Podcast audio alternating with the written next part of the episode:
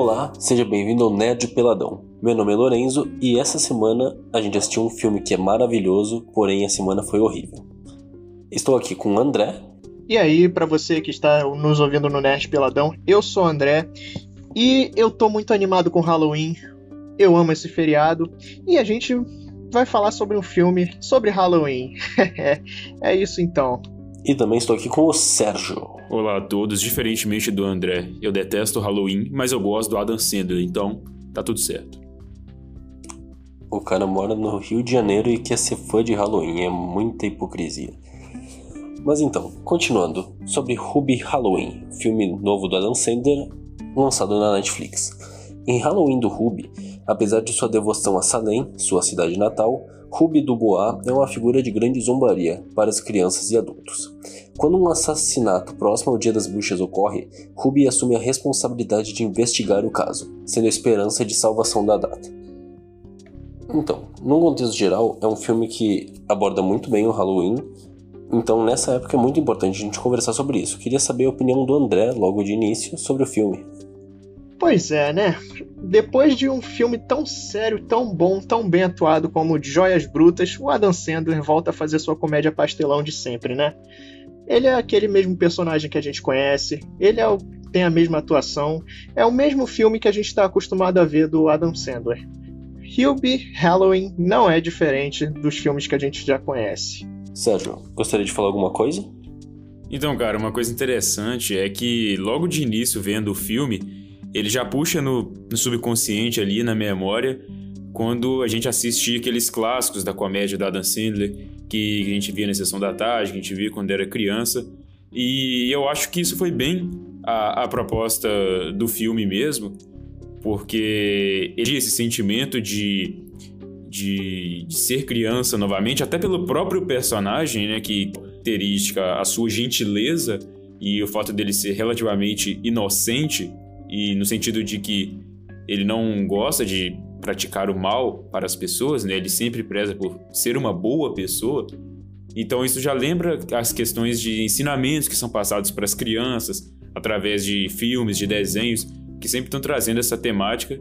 Então trouxe memórias boas para mim poder assistir esse filme. Sérgio, tu citou ali os que o personagem ele é inocente. Fala um pouco mais sobre os personagens pra gente. Então, cara, e isso me chamou muita atenção, porque ele tem essa personalidade bem humorada, sabe? Onde ele enfrenta as dificuldades dele de uma forma bem lúdica e tá sempre de cabeça erguida. As pessoas estão o tempo todo jogando coisas contra ele, literalmente e não literalmente, né? E fisicamente. Então as pessoas estão sempre atirando coisas contra ele estão sempre magoando ele, seja em palavras, seja em ações, mas ele está sempre de cabeça erguida ali, firme e forte, enfrentando as coisas. E eu achei essa mensagem bem bacana, porque até mesmo para quem é adulto, né, principalmente nos períodos em que vivemos hoje em dia, as dificuldades que temos, o filme mostra como é, manter um pensamento positivo, manter uma, a, o sentimento de proatividade, de não deixar se abalar, de estar sempre buscando, ah, deu errado, vamos tentar, vamos tentar.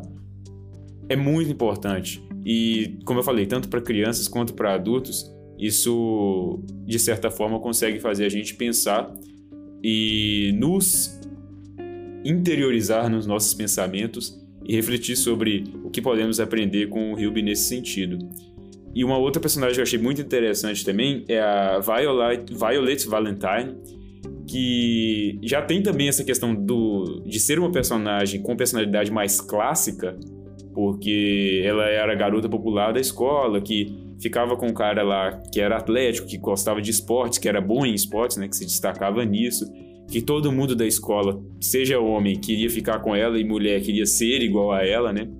E essa questão da escola também está muito presente no filme, onde vários outros personagens da escola estão ali e mesmo ao longo do tempo, algumas dessas pessoas não amadurecem. Elas continuam tratando o Hilby da mesma forma que com, com violência e etc. E isso é diferente na Violet, né? Porque mostra que ela passou por um, um casamento não muito agradável com o um policial, que eu esqueci o nome. Qual que é o nome? Ah, interpretado pelo Kevin James. Isso, isso. É o Muppet, né? Piadinha lá do filme, é o Muppet. Vou chamar de Muppet. É, ela passa por um casamento com ele que como já como ela mesma disse, né? Foi extremamente desgastante, extremamente complicado. Ela não, não gostava do casamento que estava e, felizmente, conseguiu se, se livrar dessa situação. Ela tem três filhos que, que são adotados, né? Como ela menciona no filme. E eu achei isso também bem interessante, porque é um pouco diferente, né? Você vê, ah, mas ela casou com um cara e eles adotaram três filhos. É uma atitude diferente e, e já acrescenta na personalidade dela para mostrar essa questão dela ser bondosa e dela valorizar a bondade e a gentileza nos outros. E é justamente aí que entra o Hilby, né? Porque ele chama a, a atenção dela, segundo ela, desde muito tempo atrás, né? E ele chama a atenção dela justamente por ser, por ter essas características que ela mesma preza e que ela gosta de praticar, né? Como a gente percebe pelos filhos dela que são adotados. Então, é interessante que ela não deixou se frustrar totalmente por essas escolhas e teve a, a decisão de, de teve a, a iniciativa de tomar uma decisão, porque infelizmente na vida real às vezes é complicado para algumas mulheres que passam por situações onde estão com, com maridos que não sejam bons maridos.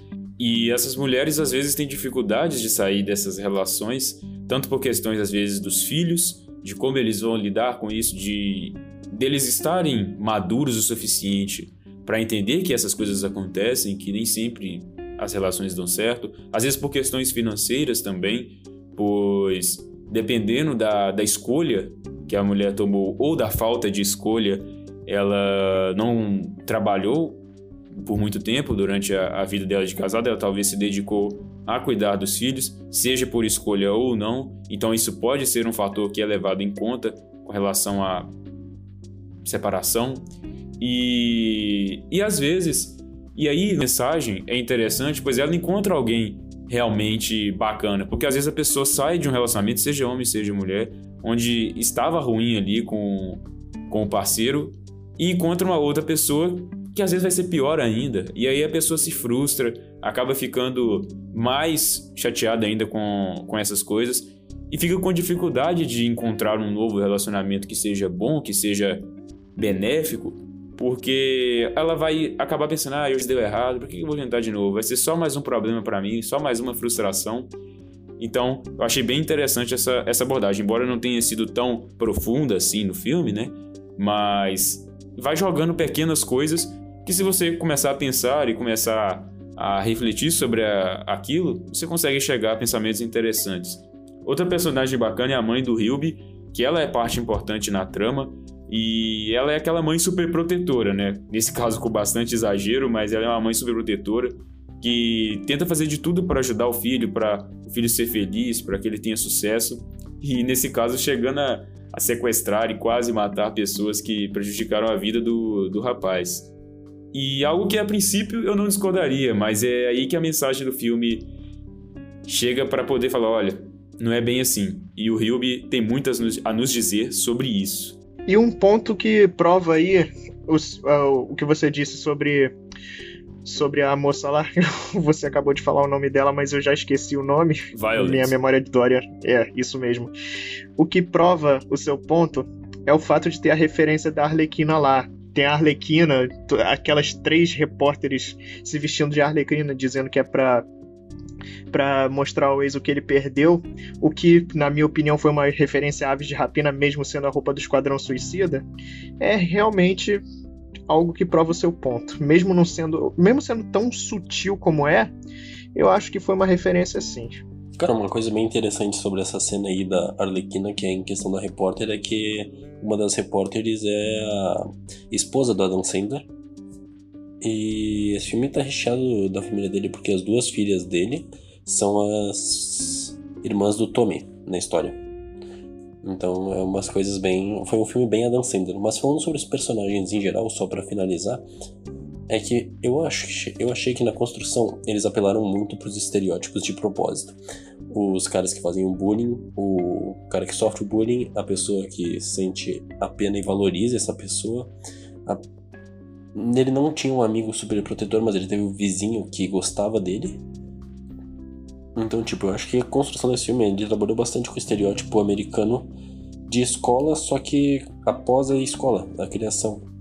Então acho que é um filme que ele fala bastante também sobre como a gente foi ensinado a ser desde criança. É, e agora, falando aqui dos personagens, a gente também tem que falar dos atores, né? Porque esse filme tem vários atores aí que estão sempre nos filmes do Adam Sandler e outros que me pegaram de surpresa, igual o, Ray Liotta. Quando ele, ele apareceu lá, eu já comecei a rir, porque eu nunca consigo, nunca consigo tancar ele rindo, não dá. E a risada dele é engraçada, mas eu acho que também serve por causa dos bons companheiros, né? Aquele filme clássico do Scorsese. Ele, ele, ele ri, eu rio com ele, não adianta.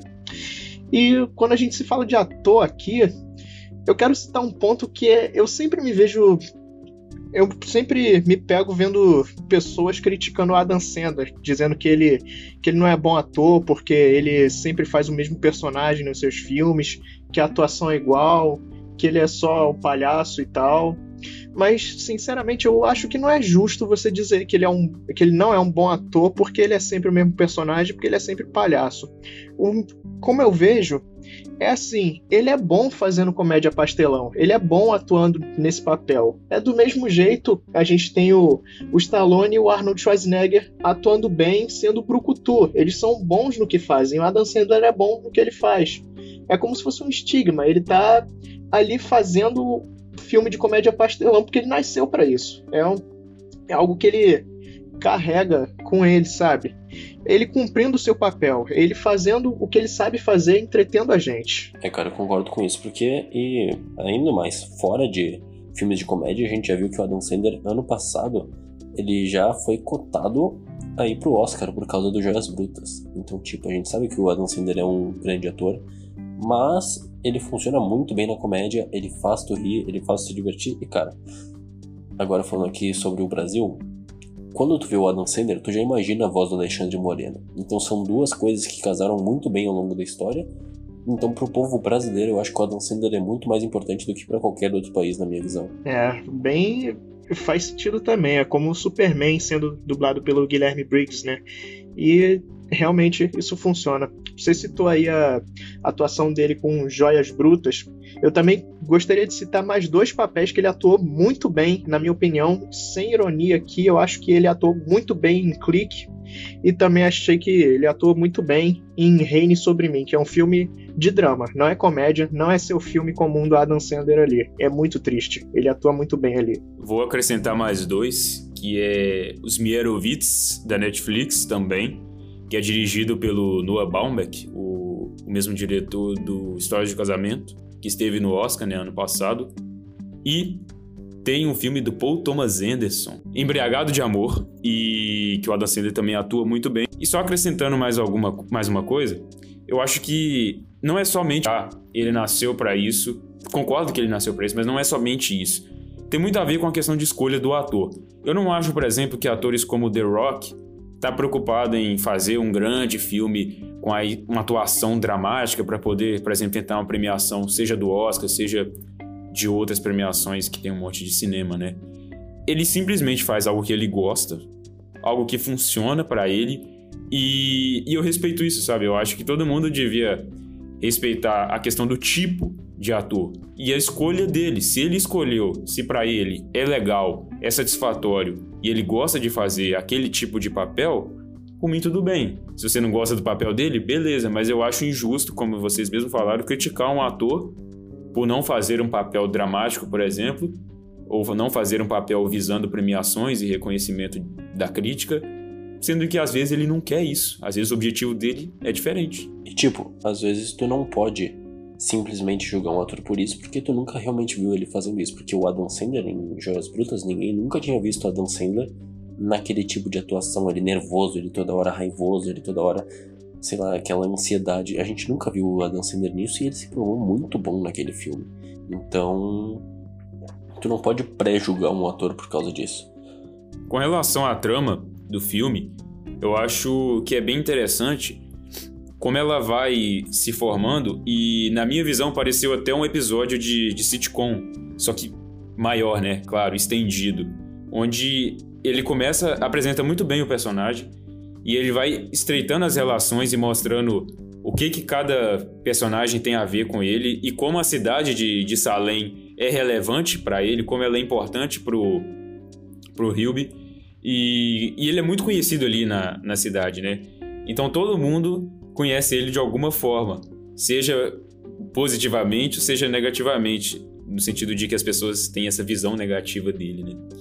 E aí, é, é, os laços vão se estreitando entre os personagens de acordo com que a, as preparações para o Halloween vão começando também. E, e, começa a ter aquela questão da, de uma meia investigação, porque não é uma investigação nossa, é um filme de investigação. Mas tem a questão de procurarem quem é o, o cara que está sequestrando, né? Ou, não dá para chamar de assassino necessariamente, mas o sequestrador que está sequestrando as pessoas. Em um determinado momento chegam até, por exemplo, a comentar que pessoas, todas as pessoas prejudicaram ele no passado, por exemplo. E, e aí já vai dando pistas para quem você acha que pode ser. Olha, se sequestraram todas as pessoas que prejudicaram o Hilby, então é alguém que se importa com o Hilby que está fazendo isso. E aí você já vai estreitando os possíveis suspeitos. E, e, a trama, e a trama vai deixando essas pequenas pistas que são interessantes, que são legais. E os personagens estão muito bem no sentido de que cada um tem uma, uma personalidade bem específica. Tanto que no final, quando a, é revelado quem é o sequestrador, né, a mãe do Hilby, e eles vão comentando o porquê deles fazerem o bullying com o Hilby, cada um mostra ali um motivo de acordo com a sua personalidade. E, inclusive, um do cara lá, o motivo era que o Hilby tinha um cabelo legal. É uma coisa assim, que contribui para a questão da. É, que contribui para a comédia do filme, mas que ao mesmo tempo não deixa de ser algo real, porque muitas vezes as pessoas têm coisas que não tem por que você, por exemplo, desfazer uma amizade por causa desse tipo de inveja, sabe? Então achei bem interessante como a trama vai caminhando e vai te levando a, a, esse, a esse final e como o final é, complementa toda a questão da, da personalidade dele, porque seria completamente incoerente ali, por exemplo, se ele não tentasse salvar eles. Porque o filme todo apresentou ele como uma pessoa gentil, apresentou as pessoas que gostam dele, gostando dele justamente por ele ser gentil, como é o caso da Violet, e e como essa pessoa inocente, essa pessoa carismática, essa pessoa que busca sempre ajudar os outros e que busca ser a melhor pessoa sempre, né? Então eu acho que isso foi um ponto muito positivo e que tornou o filme mais gostoso de assistir. Ele é realmente um filme que você senta e fica tranquilo e é legal de assistir, é uma experiência boa. Cara, mas agora, uh, infelizmente, agora que eu vou ter que bater um pouquinho no filme, que é nessa questão da construção dos personagens, eu acho que tá muito mais pelo peso do elenco do que pelo filme em si. Porque na minha visão, Uh, não sei se vocês sabem, mas o diretor desse filme ele é o mesmo diretor de Zerando a Vida. Ou seja, ele não é o melhor cara lá para se fazer comédia. E também, do, se não me engano, ele também fez Mistério no Mediterrâneo. Não posso confirmar isso agora, mas ele estava envolvido no filme também. Então, cara, eu senti que no filme o elenco carregou muito a história em algumas questões. É um filme sim que diverte, é um filme sim que ele vai te entreter, mas eu acho que se fossem alguns outros atores, por exemplo, lá DJ Aurora, se fosse outro ator que não fosse Shaquille O'Neal, a piada não teria graça na minha visão. Então, eu acho que a direção falhou muito nesse filme na construção desses personagens. Então, então acabou sendo uma meio que os bons atores tornando um filme comum mais engraçado. Porque, por exemplo, Serando a Vida não tinha um elenco desses. Porque a gente tem gente que veio da Disney, gente que veio da Nick, assim, que para quem era mais jovem tem uma certa nostalgia em ver eles. Aí tem o Adam Sandler, tem o Ray Liotta, tem o. sei lá, tem uma galera muito forte. Tem o Michael, Michael Chiklis, que também conhecido como Coisa, que eu rio só de ver a cara dele. eu, eu, sinceramente, eu não acho que essa questão seja totalmente um problema. Eu entendo que em muitos casos sim, mas no caso desse filme, eu não vi como um problema porque é, eu não vejo a trama do filme como o foco principal, mas isso é uma coisa particular minha, tá? Não tô falando de questão técnica nem nada. É totalmente pessoal isso. Porque eu não fui pro filme esperando isso. Eu não fui pro filme esperando um grande desenvolvimento de personagens, personagens realmente muito marcantes e tudo mais. Eu sabia de algumas participações que iam ter, e isso ajudou, a, me contribuiu para eu ter vontade de assistir o filme também. Eu já estava com vontade mesmo antes de fazermos o podcast sobre. Então eu acho que não é um problema necessariamente que o filme se paute principalmente nos, nos atores. Porque tem filmes que, na minha opinião, são bons. Posso citar, por exemplo, O Regresso, com, do Leonardo, que tem o Leonardo DiCaprio atuando, e Bom Comportamento, que tem o Robert Pattinson. Não tô falando que ah, ninguém poderia fazer esse papel. Ou, ah, o filme é horrível só por causa do ator é bom. Não é isso. Mas o ator agrega mais ao filme do que se fosse um ator mediano. Entendeu? Então eu acho que não é necessariamente um, um problema na minha visão pessoal, mas na visão técnica, sim, eu concordo que seria um problema.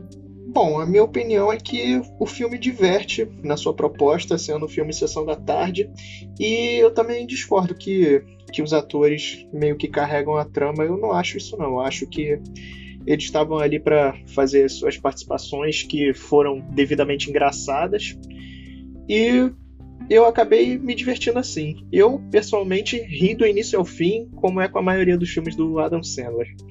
Mas é isso que eu penso. Para mim também não é um problema. E agora eu queria agora saber a opinião que vai ter um debate agora acredito eu entre o André e o Sérgio porque um disse que adora o Halloween e outro disse que odeia o Halloween. Então eu queria saber para vocês uh, sobre a ambientação do filme, se vocês acharam que foi fiel ao que a gente conhece, como porque acho que ninguém aqui foi para os Estados Unidos ou pelo menos durante o Halloween. Então o que vocês acharam assim do da construção assim da imagem do filme e da cidade de Salem com com esse Halloween, porque para mim ficou bem legal, eu gostei bastante da decoração, mas eu fiquei curioso aqui, porque tem um cara que odeia e um cara que ama, é bem interessante sempre. Eu acho que a ambientação ficou muito fiel ao Halloween, ficou aquela nostalgia, mesmo eu nunca estendo, eu nunca tendo visitado os Estados Unidos e nem ter visto o Halloween de perto, assim, para mim ficou bem fiel porque eu me apego muito à cultura dos Estados Unidos, sabe? Eu, eu adoro Dia das Bruxas, eu adoro Dia de Ação de Graça, então meio que acaba acaba eu tendo aquele buscando conhecimento, entendendo como é que funciona. Então, eu acho que ficou muito legal o cenário, a montagem, os personagens também é o que a gente vê no Halloween, os figurinos, né, as fantasias, aquela fantasia de homem sem cabeça é muito da hora. Eu não, nunca vi uma daquela. Então acho que o cenário ficou muito bom e combinou com o Halloween sim. É isso que eu penso sobre o cenário do filme. Eu concordo, eu já vi filmes de Halloween. Eu acho que sim, visualmente ficou bem interessante aquela cena lá, por exemplo, dentro daquele tipo um escape room, né? É aquele que o pessoal entra lá dentro do lugar e vai passando pelos corredores, tomando susto e tal. Bem, coisas bem típicas de Halloween mesmo, né? A decoração é, com as abóboras, com os espantalhos, caveiras. Eu não gosto do Halloween simplesmente por questão de cultura, eu acredito, porque é, como eu nunca tive um contato pessoal, como eu, o, o Halloween nunca foi interessante para mim de uma forma sentimental, eu não vejo sentido em comemorar. Porque, por exemplo, se eu tivesse crescido com isso, eu acho que talvez seria interessante. Mas eu fui ver filmes contendo conteúdos relacionados ao Halloween depois de velho, porque na infância eu não, curtia muito filmes meio assim. E, e para mim eu não gosto do Halloween justamente por isso, porque como eu não tive contato, é um, é um feriado que não tem significado nenhum, simplesmente não importa. Na verdade, a maioria dos feriados para mim, nesse sentido, não importa, mas enfim, o Halloween é o que menos importa nesse sentido, porque eu não não acho relevante o que ele se propõe a, a comemorar, mas eu acho a decoração bonita, não acho feio não. Só que como um significado maior, eu acho desnecessário. Cara, então, falando sobre essa parte da ambientação, até no início eu fiz a piadinha ali com o André de Carioca, que é fã de Halloween, mas Cara, eu acho que o filme ele te passa muito energia do que é a cultura do Halloween nos Estados Unidos. Porque, tipo, tu tem um programa de rádio durante o filme inteiro falando disso. Tu tem as.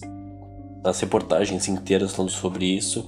Tu tem todas as festas de ensino médio, todas as festas de gostosuras ou travessuras para as crianças lá, a ida atrás dos doces. Então acho que a ambientação, sem tantas visuais, tantas decorações, principalmente a decoração da casa do Ruby, mostra o quanto é importante para os Estados Unidos esse feriado. Eu não conheço nada sobre a origem do Halloween, mas eu achei que me deu uma me deu uma impressão de de que ele, o filme queria transmitir isso para o mundo e na minha visão conseguiu muito bem, sabe? É bem isso mesmo. Eu eu acho que é como se fosse aqueles filmes de Natal que tem aquelas árvores gigantes, a cidade toda decorada com neve, bonecos de neve e tal. É, não se vê muito isso aqui no Brasil. Bom, pelo menos na minha cidade, a cidade não fica toda decorada. Mal, mal o shopping da cidade fica decorado. Então, ele passa esse sentimento de uma forma legal mesmo. Ele mostra como aquilo, como as pessoas ali gostam de, de comemorar aquilo e como aquela data é, é interessante para elas, é uma data feliz para elas, assim como é o Natal, né, que a gente tem muitos filmes sobre e que é outro feriado também que eu meio que ignoro porque, como eu falei, nunca tive muito contato, nunca tive muita, nunca teve muita relevância, eu nunca fui de ah, enfeitar a casa, fazer árvore de Natal, comprar presente. Eu sempre é, ganhava presente fora da hora e, tipo, meus pais nunca me deram presente. Ah, não, vamos te dar no Natal. Não, eles me davam quando dava, sabe? E nunca foi muito uma coisa presente na minha família. Então, meio que não é relevante. Mas eu concordo que é muito interessante você ver isso porque é um conhecimento de cultura também, né? Além da tela. E isso até me despertou curiosidade para pesquisar sobre como é a, o, o Halloween lá no, na, nas cidades mais onde isso é mais forte nos Estados Unidos. Então, é, e eu acredito que seja mais forte até nas cidades menores, né, Sérgio? Porque, tipo assim, as questões culturais, elas se perdem muito em cidades que estão muito globalizadas. Então, isso é um, outra parte da ambientação que eu achei muito legal. Verdade. Eu gosto dessa ambientação de de, de cidades menores do, dos Estados Unidos que eu acho que elas são muito bonitinhas, tipo assim, as ruas, a calçada, as casinhas, eu acho muito organizadinho, sabe? Parece que você tá jogando Sin City. Então eu acho bem legal e, e esse clima de interior assim é, dos Estados Unidos eu acho que é interessante. Todo filme que tem esse clima eu gosto, que tem esses bairros menores, cidades mais menos com menos movimento e às vezes acontece alguma coisa muito impressionante que choca a cidade toda. Eu acho muito legal quando tem essas esses elementos em filmes. Eu acho bem bacana. Então, só trazer outro ponto aqui que eu queria discutir nesse podcast é a questão dos filmes do Adam Sandler, essa nova vinda de filmes do Adam Sandler com a Netflix, que começou com, com o filme Zerando a Vida. Não, começou com Ridículo 6. The Ridículo 6. The Ridículo 6 e isso, para quem não sabe, é uma parceria entre a Netflix e a Happy Madison. Então, é uma parceria um tanto quanto polêmica, porque tem filme que a galera ama, tem filme que a galera odeia. Então, eu queria saber a opinião de vocês dois sobre isso e no final eu dou a minha. Eu, particularmente, acho que tem uma proposta bem comercial nisso tudo, principalmente. Eu vi o Ridiculous Six, eu vi o Mr. Till. Até achei melhor do que, do que esse, para ser sincero. Porque eu gostei muito da, é Jennifer Aniston? Sim. Isso. Gostei muito dela e achei ela bem carismática. Ela conseguiu transparecer um papel de uma pessoa de baixa renda. E ela tem cara de rica, né? Então achei bem legal. Mas voltando ao assunto, é... eu acho que a proposta comercial disso é interessante porque são filmes que são fáceis de se produzir, que são filmes mais baratos de se fazer também. Então, a Netflix consegue ter um volume de conteúdo maior para lançar e ela sabe que tem muitas pessoas que gostam, ela sabe que o Adam Sandler tem muitos fãs e que tem pessoas que são fãs desse entretenimento mais casual, que não estão sempre procurando uma experiência extremamente absurda e renovadora no cinema. Às vezes a pessoa só quer, só tá em casa ali, senta ali num domingo à tarde, ah, vou assistir um filminho aqui na Netflix. Aí chega lá, Adam Sandler e tal, dá umas boas risadas e fica por isso mesmo. Então eu acho que a proposta é muito boa, porque são filmes que têm o seu público e com certeza tem uma boa parte desse público na Netflix.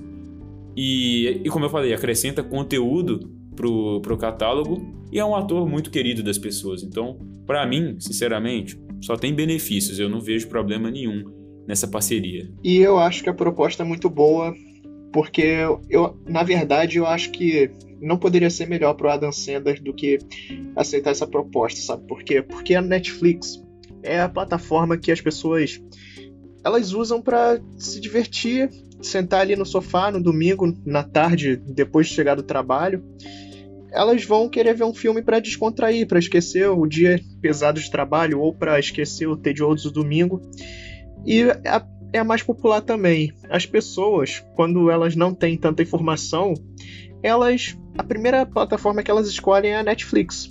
Pode podem até existir plataformas melhores, na minha opinião, a Netflix é melhor, mas para outras pessoas pode não ser o caso.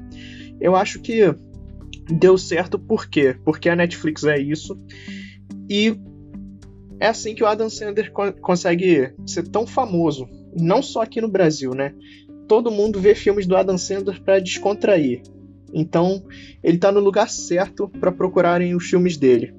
Então, eu gosto muito dessa parceria. Então, sobre a parceria, para quem não conhece os filmes, são The Ridiculous Six, Zerando a Vida, Sandy Wexler, Lá os Pais, Mistério no Mediterrâneo, Joias Brutas e, mais recentemente, o Ruby Halloween.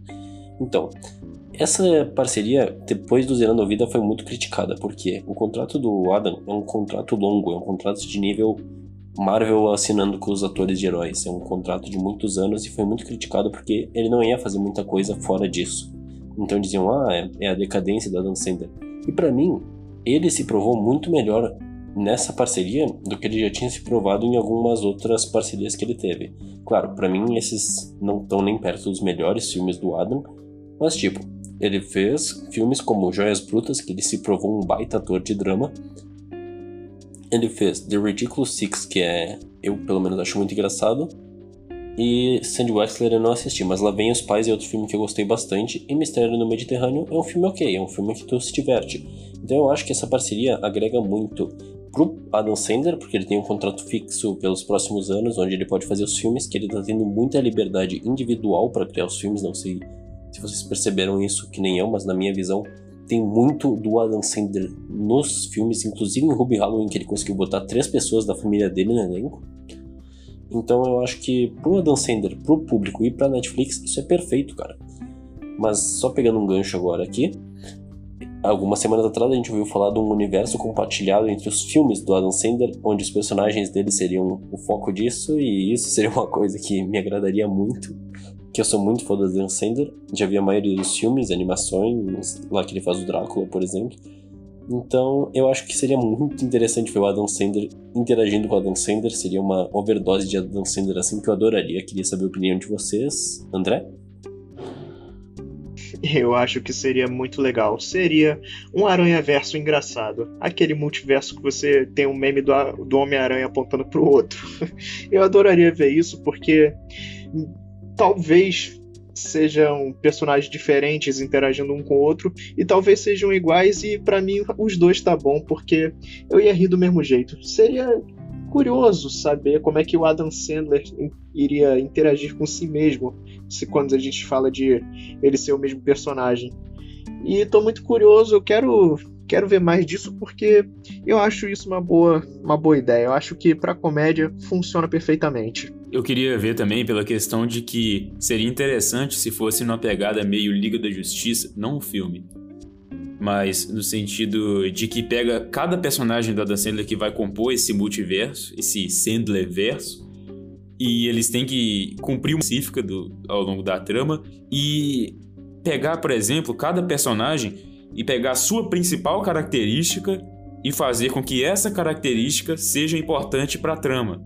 E aí mostraria como todos eles são importantes para chegar até o resultado final, sabe? Onde cada um teria sua relevância ali, onde todas as partes têm que estarem juntas e trabalhando em sincronia para poder dar certo. Eu acho que isso poderia ser uma trama bem divertida de assistir. Cara, ainda mais agora que a gente tá na época do universo compartilhado, que a gente tem X-Men, a gente tem Marvel, a gente tem DC. Por que não tem universo compartilhado com comédia, não é? Quem não gosta de uma boa comédia assim pra passar o tempo, pra às vezes até pra morrer de rir, porque Gente Grande é um filme que me faz morrer de rir.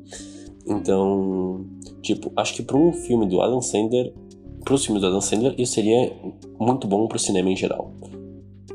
Então agora eu queria fazer uma parte agora que vai ser um pouco mais, a gente falando de comédia tá um pouco mais melancólica, eu queria comentar sobre a o falecimento de, que aconteceu um ano atrás do ator Cameron Boyce, que foi homenageado no final desse filme.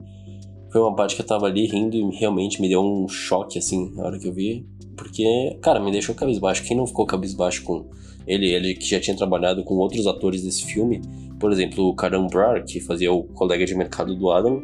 E a Pay, Pay, Peyton List tinham trabalhado com ele em Jesse. E mais, o Karen foi o. O Karen Brar foi o cara que encontrou o Cameron morto, sabe? Então foi uma coisa que quando tu descobre essas coisas é uma parte mais pesada, assim. Até a Tina, que. a China, não sei pronunciar o nome dela, desculpa, mas ela trabalhou com ele em Gente Grande, Gente Grande 2 e também na série de filmes Descendentes, sabe?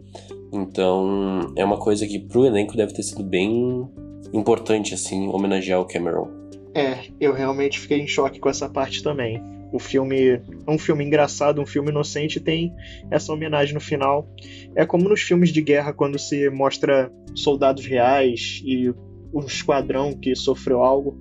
Mas isso daí foi não foi militar, foi pessoal e, e realmente a homenagem foi bonita e ao mesmo tempo triste para mim. A parte que mais me deixou chateado é porque se ele tivesse vivo, ele provavelmente estaria nesse filme. Pois é, e mais, esse filme aí, além dos dois que eu citei ali, a galera toda que tava em Gente Grande conviveu com ele no set. A gente teve ali o sargento, o cara lá que tava com a cabeça pendurada, a esposa dele. Então, tipo, todo mundo ali já. A maioria da pessoa, acho que, sei lá, mais da metade do set já tinha trabalhado com o Cameron e todo mundo sempre foi, gostou muito dele. Ele era engraçado, então fica aí. Uh, ficou essa homenagem aí, foi bem impactante assim. E eu não sei se vocês lembram quando ele faleceu, o Adam Sandler postou uma foto e disse que pelos filmes que eles fizeram, ele no set se sentia realmente o pai dele. Então foi uma coisa bem bem forte assim, bem impactante. É, pois é. E o Adam Sandler é uma pessoa muito humilde. Ele é um cara bem legal. A gente a gente vê muita gente criticando ele, a gente vê muito muitos que não gostam dele, mas como pessoa, ele é bom. Eu gosto dele não só como ator, mas como pessoa também. Seria Adam Sandler realmente o verdadeiro Hubie? Eu acho que, como eu já. Só complementando, na verdade, o, o que eu já falei aqui nesse podcast, né? Já dei vários motivos para as pessoas assistirem, eu acho. Então, é só para dizer que eu gostei muito do final, embora eu acho que, de certa forma, é um pouco fantasioso, um pouco Disney, um pouco mensagem para criança, sabe? Mensagem para, embora funcione com adultos também, com certeza. Mas eu acho que isso combinou muito com o filme e é mais uma birra minha por ser uma pessoa pessimista. Então, eu gostei muito dessa, dessa da mensagem que esse filme trouxe. É uma mensagem muito bonita, é uma mensagem que agrega valor, embora seja simples, seja uma coisa até óbvia de certa forma, mas é um óbvio que muitas vezes as pessoas se esquecem, principalmente as pessoas que costumam frequentar o Twitter aí e têm acesso a coisas meio controversas elas se esquecem que às vezes é melhor ser gentil, ser bondoso e tentar entender os lados dos outros antes de atacar, antes de criticar. Então é uma mensagem muito poderosa. E a minha nota pro filme seria um 2,5.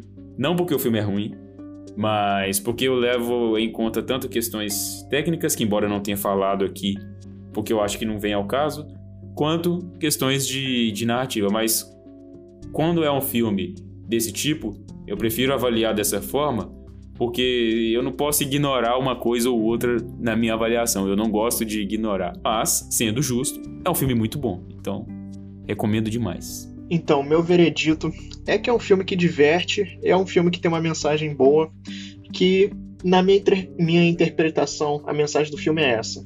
Que se você não revidar os vale valentões vão sempre bater em você, vão sempre se aproveitar de você até você morrer. Não vai ser depois da escola que eles vão parar. Eles vão fazer isso para sempre. E o Hilby mostra que um personagem bondoso desse não precisa revidar, ele vai ser uma pessoa boa para sempre. E é aí que os valentões se aproveitam. Não importa o quão bom você seja, eles vão sempre abusar de você. É isso. Eu acho que a mensagem serve para qualquer um. Muita gente que eu conheço já passou por isso. E a gente precisa de um filme para mostrar isso para que entendam, né? Eu acho que a mensagem é boa, mas é um filme que a gente já está acostumado. É a mensagem também é algo que a gente já acostumou com os filmes do Adam Sandler. E eu acho que é isso. Eu recomendo para o filme que você quer ver quando não tiver nada melhor para fazer, quando você quer só relaxar, você quer só descontrair. Você pode assistir esse filme tranquilo, sem medo de ser feliz. E a minha nota para esse filme é 3 de 5. Então vamos agora sim. A minha nota também fica de 3 de 5, exatamente igual ao André, só que por alguns motivos diferentes. Em questões técnicas, eu fiz a reclamação antes sobre o diretor ser carregado pelo elenco, e eu realmente acho que isso, apesar da boa ambientação e do humor funcionar com os atores, eu achei que o diretor ele pecou em vários momentos. Mas na questão da mensagem, como os dois já citaram, é muito importante, apesar que eu achei que o filme não te dá essa mensagem só de que os valentões vão sempre ficar em cima de ti, mas de tu ser uma pessoa melhor do que quem pega no teu pé, de quem te trata mal. Então, é isso a minha visão do filme, nota 3 de 5. E obrigado pela sua audiência. Nós somos o Nerd Peladão.